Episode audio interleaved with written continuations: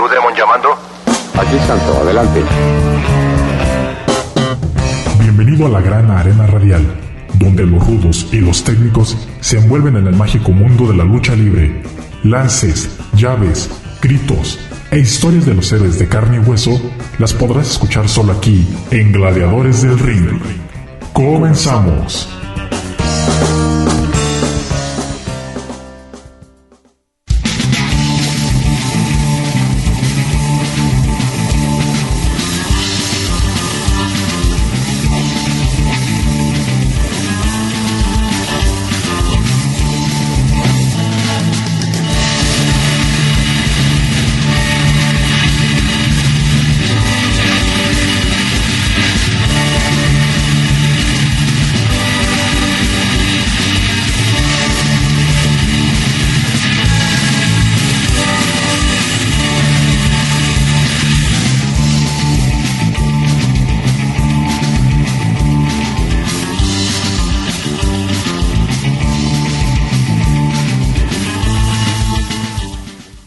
Tal, señores y señoras? Estamos una vez más en este su programa de Gladiadores del Ring, transmitiendo a través del 104.7 de FM Radio Universidad de Guadalajara en Colotlán. Estamos listos para un programa más, eh, pues con toda, toda la emoción de la lucha libre mexicana, este deporte que es sin duda uno de los deportes más queridos por los mexicanos. Eh, pues creo que entre la lucha libre y el fútbol, pues son de los dos eh, deportes que más sigue la gente aquí en México. En el fútbol, pues sabemos que existen jugadores muy, muy famosos dentro de este deporte y que han abrazado los aficionados al, al, fútbol, ¿verdad? Y acá en la lucha libre también hemos tenido muchísimos personajes que han sido queridos por el público y pues eh, aquí en el programa tratamos de que todos ustedes estén enterados de eh, la información de los gladiadores de la lucha libre mexicana. Bien, los saluda Cristian Rosales aquí en el micrófono. Se me andaba olvidando presentarme, pero pues aquí estamos una vez más en este nuevo programa. El día de hoy pues tenemos eh, un programa en donde hablaremos sobre eh, la lucha libre femenil, porque sabemos que eh, siempre, siempre estamos hablando de la lucha libre eh, por el lado de, de los hombres, ¿no? O sea, porque es lo que más común que vemos dentro de la, la lucha, eh, en un cartel de lucha libre. El ver a gladiadores hombres, a todos esos luchadores como el Santo, Blue Demon, eh, Mil Máscaras, Dos Caras, Psicodélico, El Perraguayo, nombres de personajes que la verdad son muy icónicos dentro de la lucha libre, pero también existe el lado femenino de este deporte que ha ido eh, avanzando poco a poco y se ha ido posicionando en el gusto del público a tal grado de llegar a protagonizar eventos ya más, eh, más grandes en la lucha libre mexicana. Y esto eh, sin duda le ha abierto las puertas a mucha a muchas luchadoras, a muchas gladiadoras que pues también como los hombres van a los gimnasios, están en los entrenamientos, buscan el superarse y ser reconocidas no solamente en el ámbito eh, de la lucha libre, sino también en otros ámbitos, tratando de dar la cara por el lado femenino, que también tienen todo el derecho de estar eh, participando en este bonito deporte y que además pues sean reconocidas no solamente a nivel nacional sino también a nivel internacional porque pues hemos visto a muchas representantes que han ido a participar a luchas a Japón, a Estados Unidos, a Centroamérica, a Europa y han dejado también al público extranjero con un buen sabor de boca. Entonces, pues eh, esto fue a base de muchísimo esfuerzo de tratar de salir adelante en este deporte que que pues siempre fue catalogado para el hombre, para eh, la mujer pues era no tanto bien visto, pero creo que se han abierto las puertas a diferentes eh, pues ya eh, arenas, lugares y ahí vemos la presencia de la mujer, que créanme, la verdad, una lucha de mujer, de mujeres, no le pide nada a una lucha de hombres. Las mujeres de verdad que dan una función bastante interesante, saben manejar muy bien los cuadriláteros, saben manejar muy bien al público, tanto rudas como técnicas, y créanme que de verdad este van a salir contentos si en algún momento ustedes se dan la oportunidad de ver una lucha de, de damas que como les digo eh, son muy buenas tanto en el eh, llaveo contra llaveo como también en los lances. Aunque no lo crean hay muchas mujeres que se avientan desde la tercera cuerda que lanzan topes suicidas que hacen llaves espectaculares y este eso es digno de admirarse porque la verdad ni siquiera uno eh, se animaría a subirse a un cuadrilátero a hacer todo este tipo de cosas que ellas hacen, ¿verdad? Y en la historia de la lucha libre existen gladiadoras que, que fueron reconocidas y han sido reconocidas dentro de el deporte y el día de hoy quiero compartirles a ustedes eh, pues la historia de esta luchadora que ya la hemos visto aquí, pero la vamos a volver a escuchar otra vez, de Irma González, una gladiadora que eh, pues fue de las que abrieron las puertas a la lucha libre femenil y que aún está eh, vigente dentro de la lucha libre, no arribado en cuadrilátero, pero sí dándole pues eh, algunas lecciones de lucha libre a los nuevos valores, a los nuevos talentos, a los jóvenes que se van acercando a este deporte, dándoles consejos y demás. Entonces vamos a escuchar esta pequeña historia de doña Irma González, que además también se desempeñó en el ámbito musical, entonces pues toda una gran gladiadora, doña Irma González, dentro de la lucha libre mexicana. Entonces escuchamos este, esta producción y regresamos aquí a Gladiadores del Ring.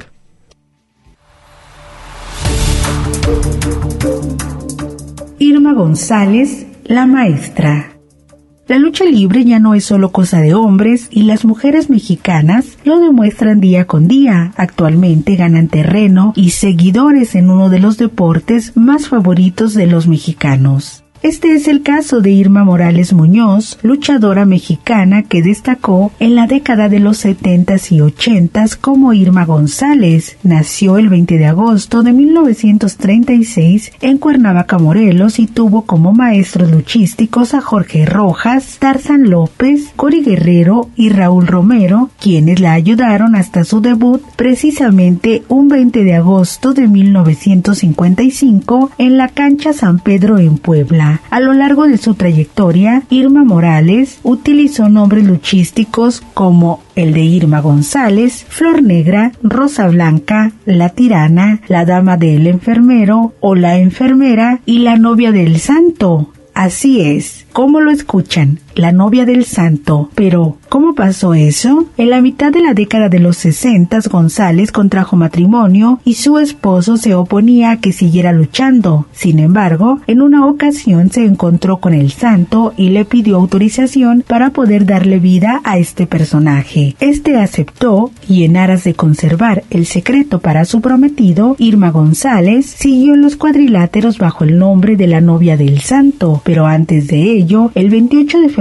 de 1955, derrota a la dama enmascarada en el toreo de cuatro caminos y se convierte en la segunda campeona nacional femenil de la historia. El primero de julio de 1956, en la Plaza de Toros El Progreso de Guadalajara, Jalisco, pierde este título en manos de Rosa Williams. En 1959, Irma González le gana a la que ella considera su más grande rival, Chabela Romero, y conquista el Campeonato Nacional Femenil por segunda ocasión. El 20 de junio de 1971, estas luchadoras vuelven a encontrarse en el cuadrilátero y en esta lucha de apuestas cabellera contra cabellera, Irma González derrota a Chabela Romero en Torreón, Coahuila, por lo que al final del encuentro Romero es rapada. Desde su primera función, doña Irma González no dejó los encordados y se presentaba donde la llamaban, salvo por la etapa en la que se embarazó y tuvo a su única hija, Irma Aguilar, aunque a tan solo 15 días después del parto, volvió al cuadrilátero a hacer lo que más le gustaba. Tiempo después, y como dato, su hija también se vuelve luchadora y las dos formaron el equipo que era conocido como las Irmas.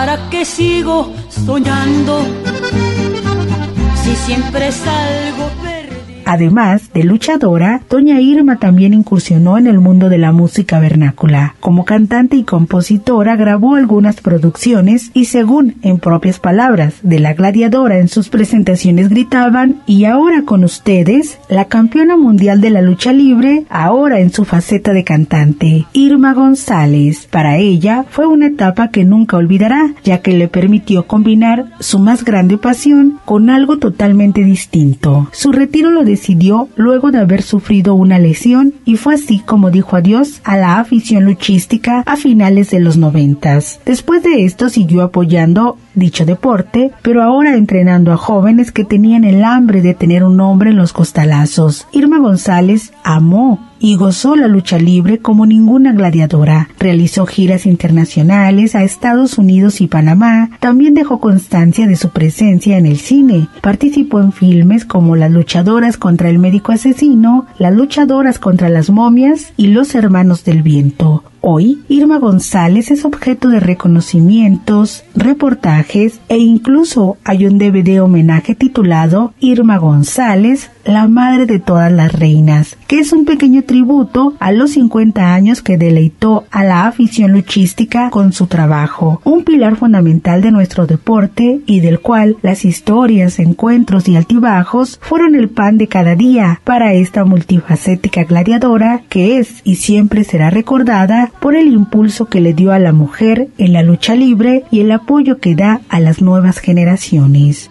Mi máscara de alegría, porque ya aprendí a vivir, amar, gozar. Una producción de Radio Universidad de Guadalajara en Colotlán.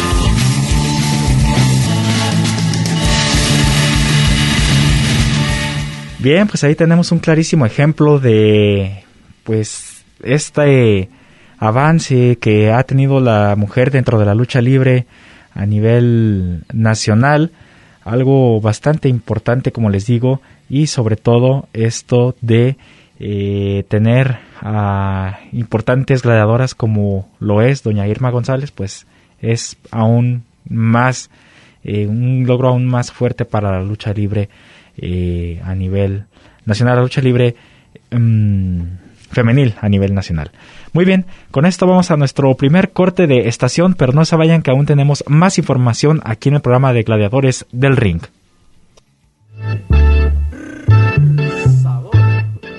Un saludo para todos mis amigos de Gladiadores del Ring este, un saludo, este, échenle muchas ganas. El que quiera ser luchador, metas a entrenar muy duro. Y el que quiera seguir estudiando, siga este, en su carrera.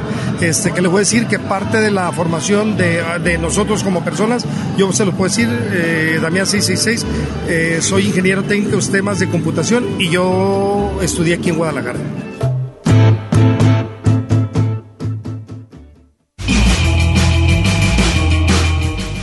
Tomemos un descanso en lo que comienza la siguiente caída. Esto es Gladiadores del Ring.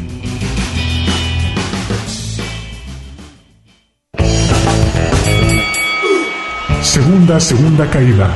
Todo listo para continuar con los Gladiadores del Ring.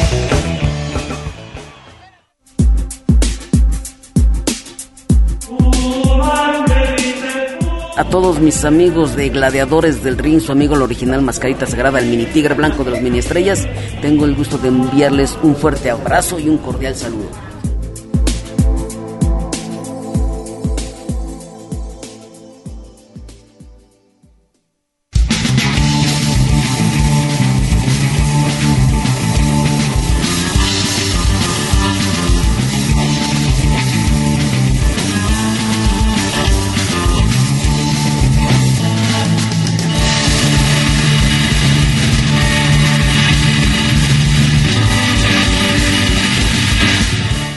Muy bien, ya estamos en la segunda caída de Gladiadores del Ring, transmitiendo a través de Radio Universidad de Guadalajara en Colotlán. Eh, pues saludando a todos aquellos que van empezando a unirse a este nuevo programa de Gladiadores del Ring. Muchísimas gracias por estar al pendiente del programa del día de hoy y que no se lo pierden y, están siempre ahí escuchando lo que presentamos, toda la información que les presentamos a ustedes. Si tienen algún tema también eh, para el programa, con mucho gusto será muy bien recibido y pues aquí estaremos eh, pues a lo mejor investigando si no sabemos lo que nos están preguntando o si lo sabemos con mucho gusto compartiendo toda la información.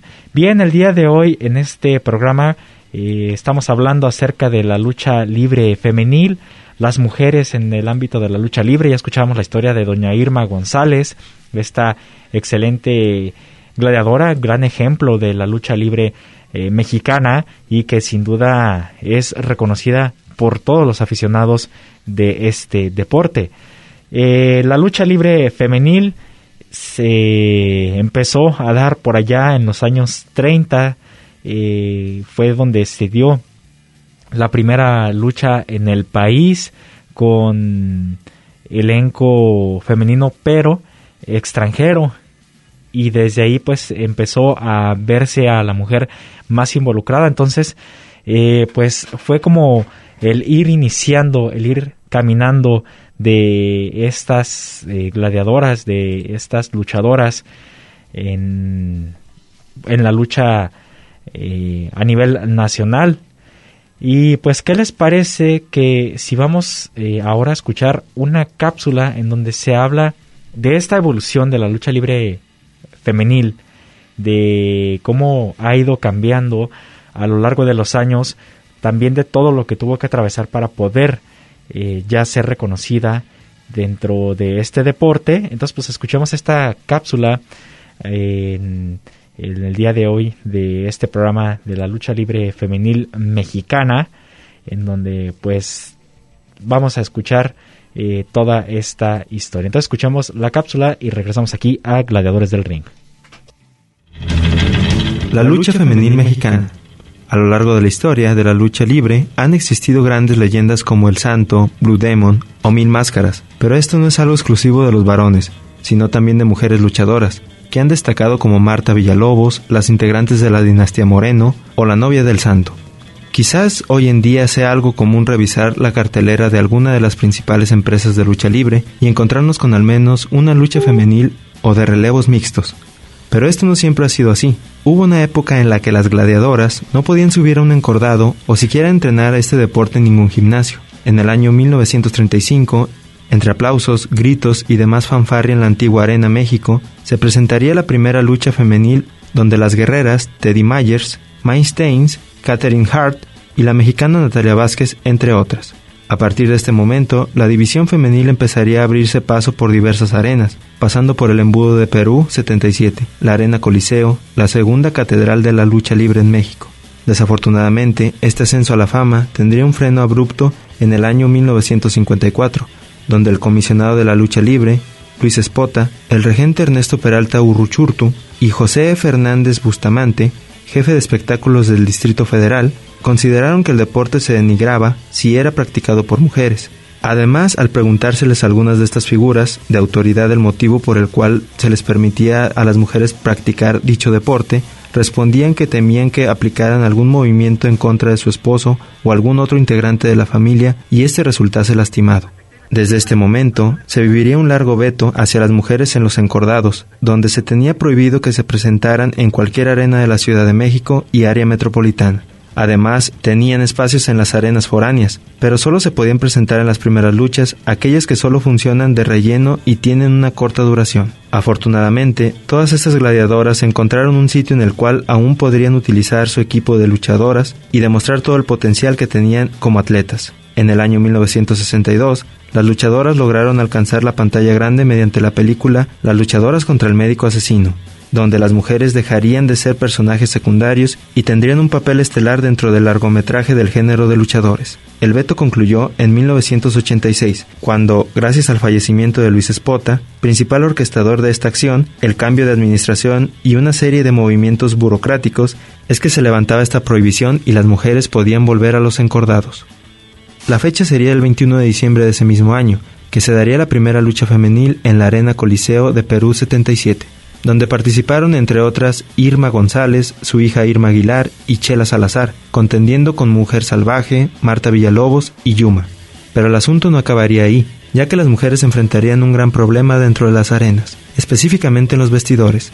Recibirían un gran maltrato y desprecio por varios de sus compañeros luchadores, ya que estos las consideraban el sexo débil, y que su lugar no era en un cuadrilátero, sino en el hogar atendiendo a su familia. Esto no detuvo a la división femenil, la cual supo destacar por sus propios méritos, demostrando arriba del ring de lo que son capaces. Debido a esto, lograron estabilizar en 1987 el primer viernes estelar de la Arena México, donde se disputaron las cabelleras Irma González y Marta Villalobos.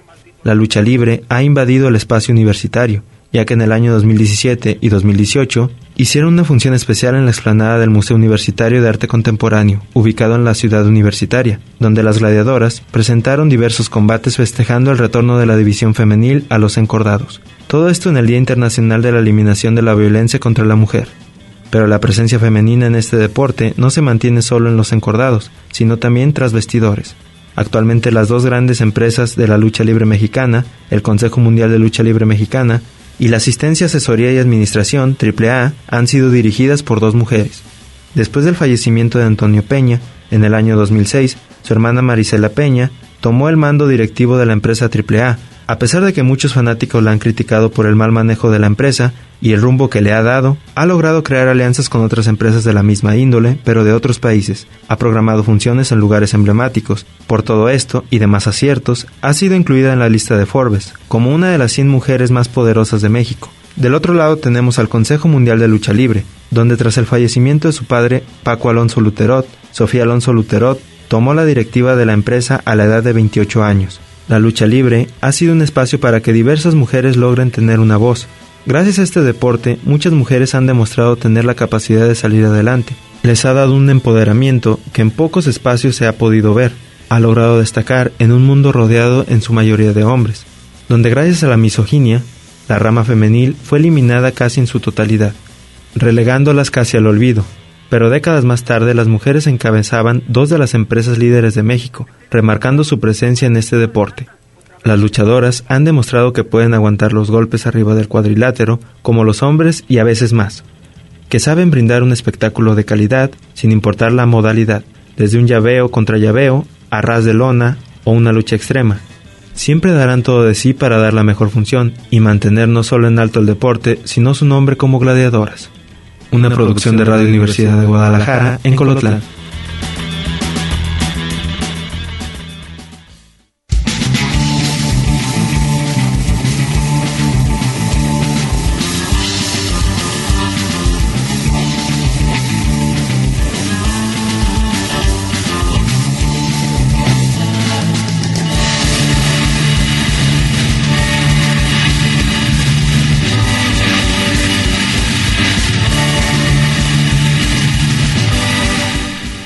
Muy bien, estamos de regreso después de escuchar esta cápsula en voz de mi compañero Gus, Gustavo Robles, el cual pues me hiciera favor de grabarla. Y pues ahí tenemos más y un poco más de información acerca de la mujer en la lucha libre mexicana, el cómo eh, pues se les cerró las puertas completamente a la mujer en este deporte, no las querían para nada, o sea, en vestidores eh, no las querían, no querían este que se subieran al cuadrilátero, decían que era eh, no era muy buena la participación de las mujeres dentro de un cuadrilátero y totalmente las dejaban en el olvido. Entonces, esto eh, fue algo que las mujeres tuvieron que sortear todos estos, eh, como les digo, cerrones de puertas, el dejarlas de lado, pues fue algo que tuvieron que hacer. el darse más a conocer y el luchar por esta, por cambiar esta mentalidad, ¿no? Para que pudieran estar dentro de un cuadrilátero. Bien, con esto vamos a nuestro segundo corte de estación para regresar con más aquí a Gladiadores del Ring.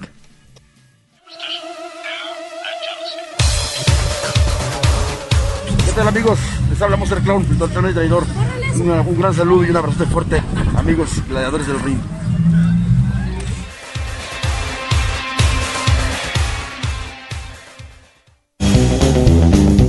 No te vayas. En un momento continuamos con más información aquí en Gladiadores del Ring.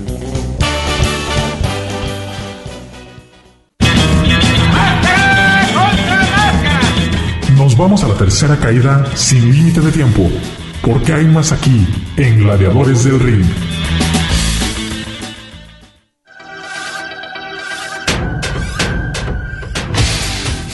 Para todos los fans de Gladiadores del Ring, recuerden amigos Reciban cordiales saludos de su amigo Mr. Electro.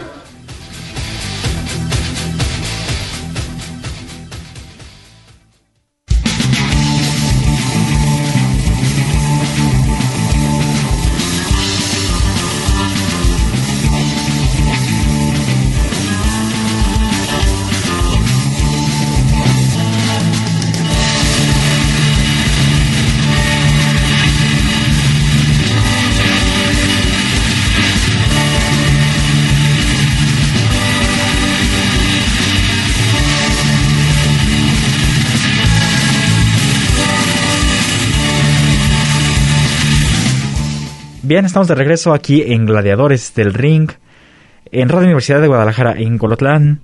El día de hoy hablando de la mujer dentro de la lucha libre, todo esto que escuchábamos al inicio del programa, la historia de doña Irma González, la historia de cómo fue que pudieron eh, ellas ya quedar eh, aceptadas dentro de la lucha libre a nivel nacional, eh, pues es algo interesante, ¿no? Que debemos saber, eh, pues parte ya de, digamos, la historia luchística mexicana.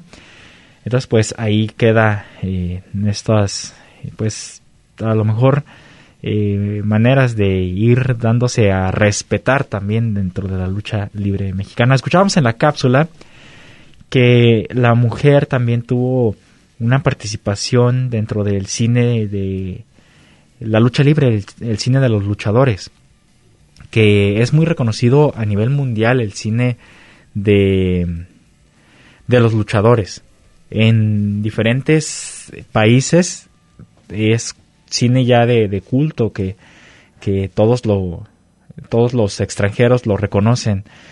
Y una de las luchas perdón, una de las películas, estamos hablando de las películas, una de las películas que eh, pues ya se vio más involucrada la mujer fue la que eh, se estrenó en 1962, Las luchadoras contra el médico asesino, la primera película de, mujer, de mujeres perdón, en el cuadrilátero, la cual pues eh, no fue en su totalidad estelarizada por luchadoras, eh, sino por actrices, pero pues eh, ya se toma en cuenta el nombre de las mujeres dentro de la lucha libre. Entonces, en el mundo del cine también eh, se vio este pues este avance de poco a poco. siguieron películas como por ejemplo Las Lobas del Ring en el 65 y La Mujer Murciélago en el 68. En el cine también, pues, eh, veíamos, pues, que ahí se veían estos, estos cambios eh, luchísticos y, y este, pues ya, así a la mujer se le da, este, más importancia ahora en la actualidad, pues, me ha tocado ver que eh, las luchadoras ya protagonizan eventos estelares eh, en diferentes empresas a nivel nacional. Las empresas más importantes, en empresas como la AAA, en empresas como el Consejo Mundial de Lucha Libre, en empresas este también independientes, donde ya vemos campeonatos de mujeres, ya vemos este luchas extremas de mujeres, eh, ya vemos luchas eh, mano a mano, eh, donde ya no, son solamente las mujeres las que hacen estas luchas. a nivel pues de cartel, vemos que a veces ya están hasta arriba en los carteles. Ya no son primeras, segundas luchas, ya no son luchas de relleno, sino que ya son eventos estelares, torneos, como en el caso del Consejo Mundial de Lucha Libre, donde se dio el Grand Prix eh, femenil y fue protagonizado por meramente damas. Y, la gente, a la gente le gustó muchísimo este, esta oportunidad que se les dio a las mujeres porque demostraron la calidad que no solamente se, da, se daba aquí en México, sino que también a nivel mundial, porque recordemos que el Grand Prix eh, vienen luchadores extranjeros a México para este torneo y pues ahí se demuestra qué país es mejor, luchadoras de Japón, de Estados Unidos, de Centroamérica y de aquí de México, todas enfrascadas para saber quién es la mejor. Ya actualmente pues tenemos nombres que ya también eh, pues yo creo que ya son consideradas como luchadoras de, de las más queridas por el público. Tenemos el caso de Sexy Star, ahorita ya no, ya no lucha con ese nombre, que de hecho ella estuvo en la lucha libre, después se, cambió a las eh, peleas mixtas y luego al boxeo. Entonces pues ahí incursionó en diferentes deportes de contacto. Entonces tenemos ese caso de ella, de Fabia Pache, de Cintia Moreno, de, bueno, la dinastía Moreno, pues, que no podemos decir de, de, de esta dinastía tan famosa dentro de la lucha libre mexicana.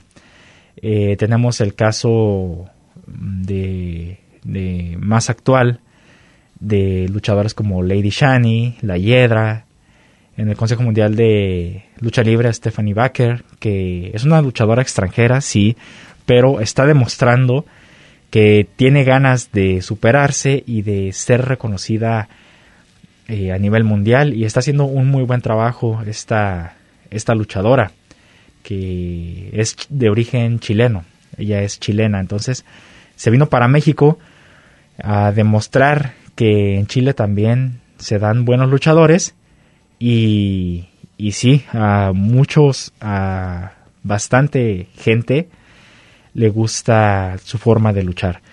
Gladiadoras como Tiffany, también la señora doña Martita Villalobos, quien no se acuerda de Marta Villalobos, una, una gran gladiadora, una gran luchadora también, que dio grandes enfrentamientos. La hechicera, que también estaba dentro de, de ese, de pues esos años donde estuvo Marta Villalobos, este, pues son infinidad, infinidad de, luchadoras. Yo pienso que si me pongo a nombrar a, todas voy a omitir alguna que actualmente pues están ahí dando eh, mucho de qué hablar.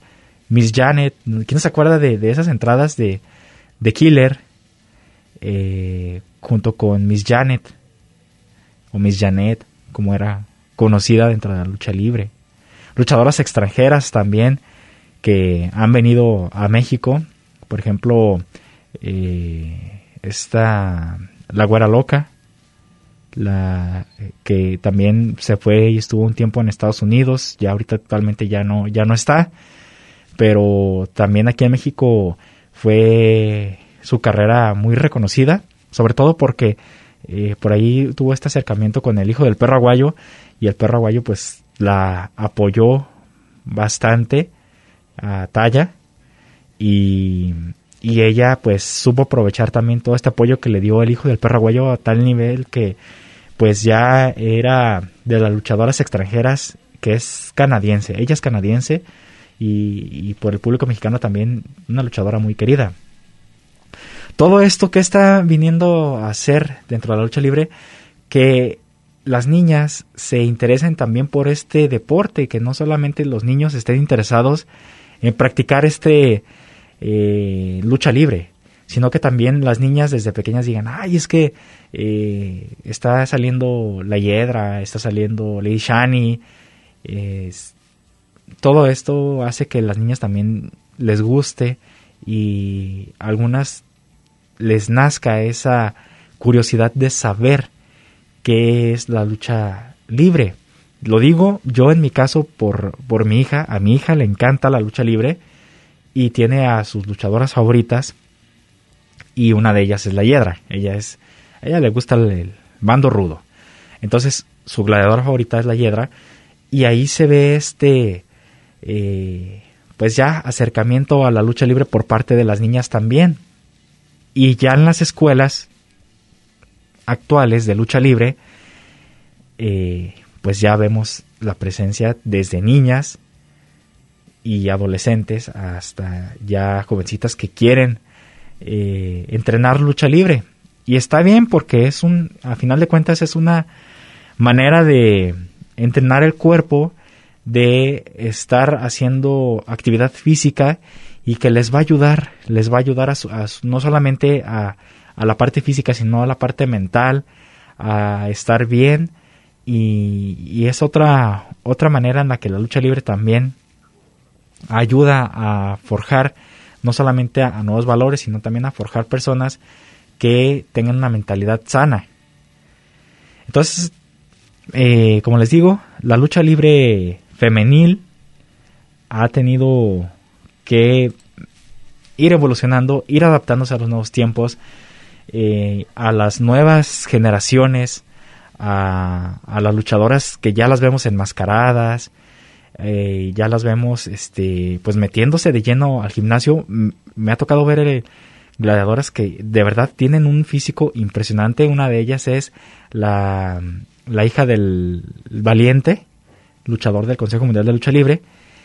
Ella le mete macizo al, al gimnasio, ¿eh? Tiene, o sea, un cuerpo de verdad bien trabajado y ella entrena también lucha libre, de hecho ya se está empezando a presentar en diferentes funciones y eso es impresionante, o sea, que, que ya compitan al tú por tú con un hombre o que compitan más bien por eh, pues esa eh, dar a conocer, ¿no? Que la mujer también puede y puede llegar a, ser algo muy importante dentro de la lucha libre.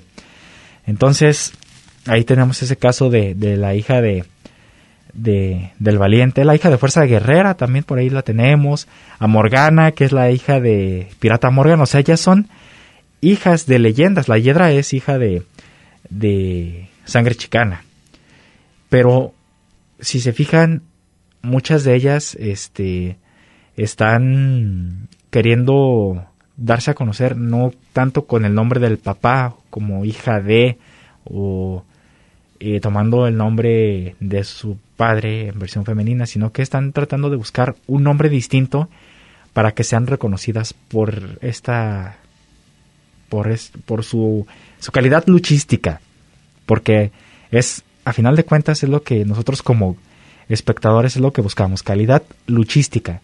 Y lo están logrando y lo están haciendo, de verdad se los digo porque yo lo he visto en vivo y mis respetos para las mujeres. Bien, con esto vamos a nuestro último corte de estación en el programa de Gladiadores del Ring y regresamos para seguir con más en el programa.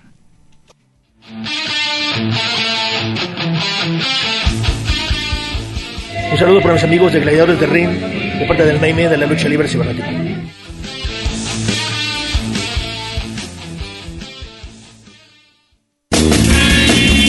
Las leyendas del pancracio mexicano y sus historias las tienes aquí en Gladiadores del Ring. En un momento regresamos.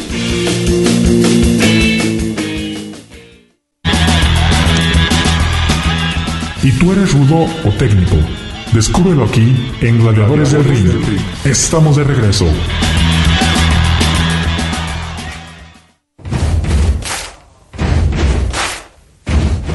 Hola, un saludo para Gladiadores del Ring de parte de Último Guerrero, luchador de otro nivel.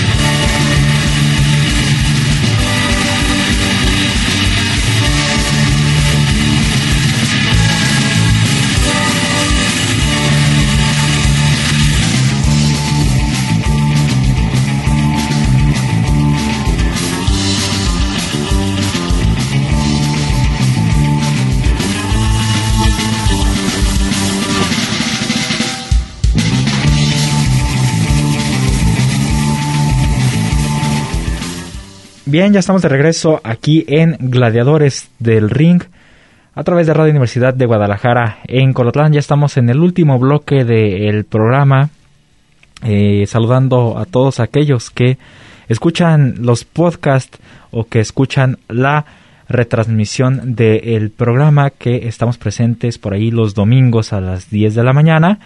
Pues vamos, vamos a saludar a todos aquellos que están y pues siempre al pendiente de este programa. Bien, pues ahora pasamos a rápidamente a la sección de noticias porque se han dado algunas notas bastante interesantes en estos días.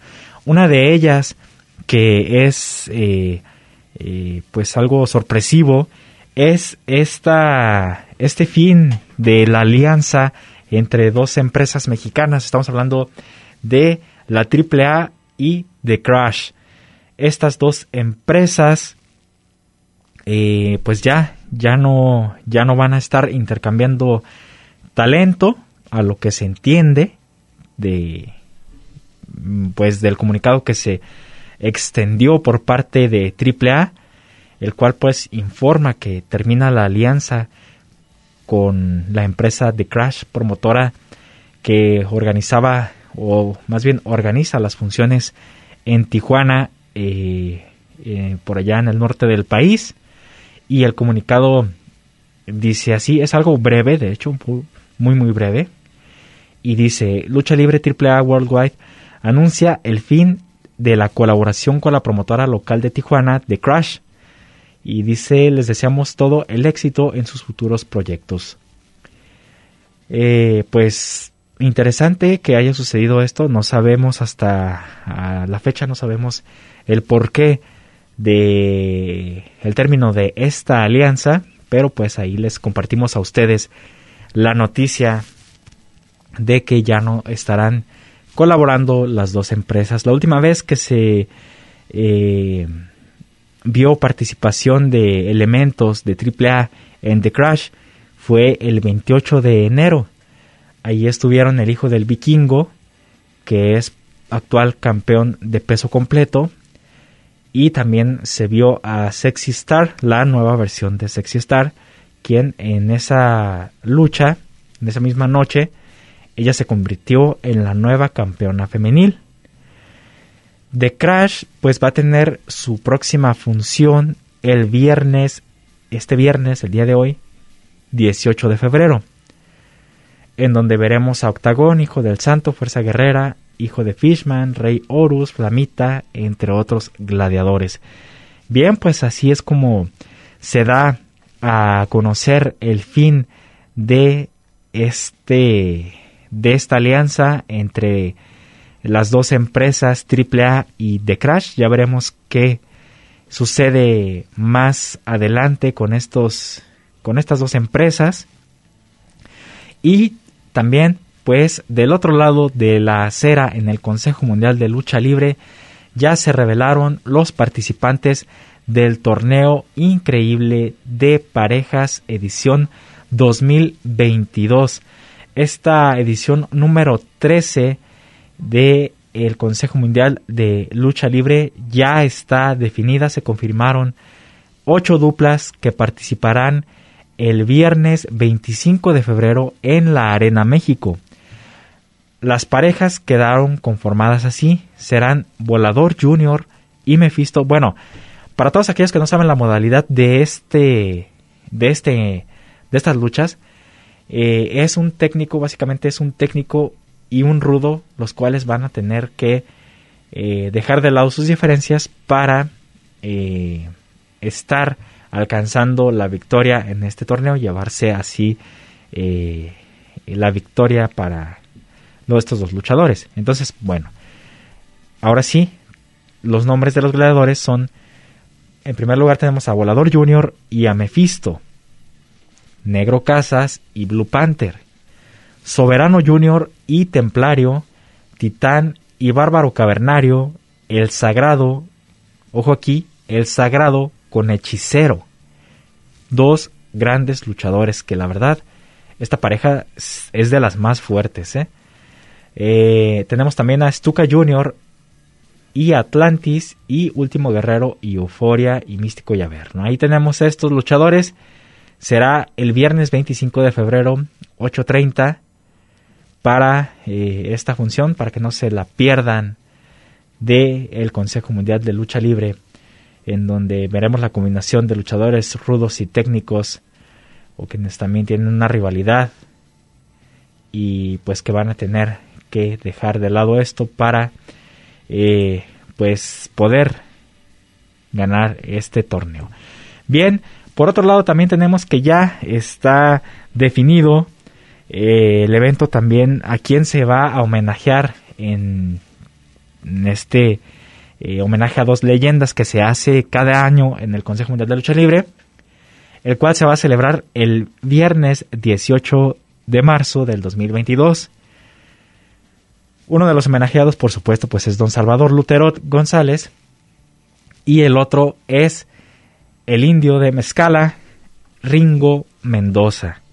Así se informó que el siguiente magno evento del Consejo Mundial de Lucha Libre, el homenaje a dos leyendas, va a ser para Salvador Luterot y Ringo Mendoza. Salvador Luterot, pues sabemos que es el padre de la lucha libre en México, el cual pues hizo la primera función el 21 de septiembre de 1933, creador de la empresa mexicana de lucha libre, hoy Consejo Mundial de Lucha Libre, que ya tiene 89 años de historia. Por otra parte, tenemos al indio de Mezcala de la Asunción, quien hizo su debut en el 68 tras entrenar con el famosísimo Cuauhtémoc el Diablo Velasco. Conquistó varios títulos eh, del de peso medio, campeón mundial de, de, la doble, de la NWA, el campeón nacional, el campeonato nacional, el campeonato mundial del Consejo Mundial de Lucha Libre, Lucha Libre y el campeonato de Occidente. Luchas de apuestas, las que ganó eh, este luchador fue las cabelleras de Brazo de Oro, Brazo de Plata, El Satánico, Perraguayo, El Faraón, Escorpio, entre otros más.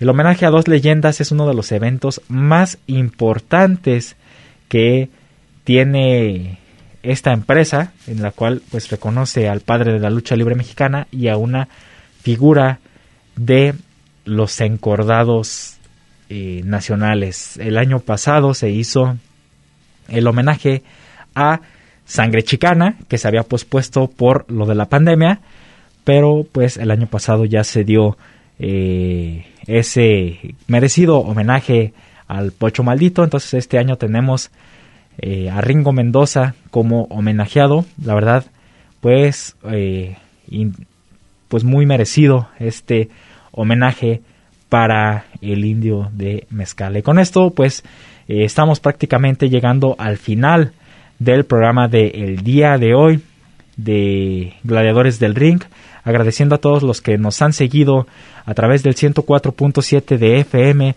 Radio Universidad de Guadalajara en Colotlán, a todos los que nos han seguido a través de internet y que pues están al pendiente del programa apoyando como siempre a todo lo que estamos presentándoles aquí, ese acercamiento que tenemos del aficionado a sus gladiadores, a sus luchadores favoritos. De mi parte no queda más que despedirme, Cristian Rosales.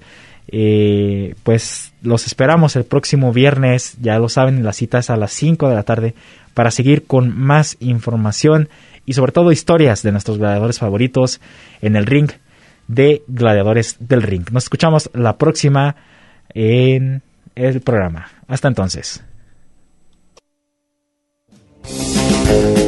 El ring de 6x6 nos espera para seguir con más historias, datos y noticias. No te los pierdas y sintoniza Gladiadores del Ring. Solo aquí, en Radio Universidad de Guadalajara, en Colotlán. Hasta la próxima.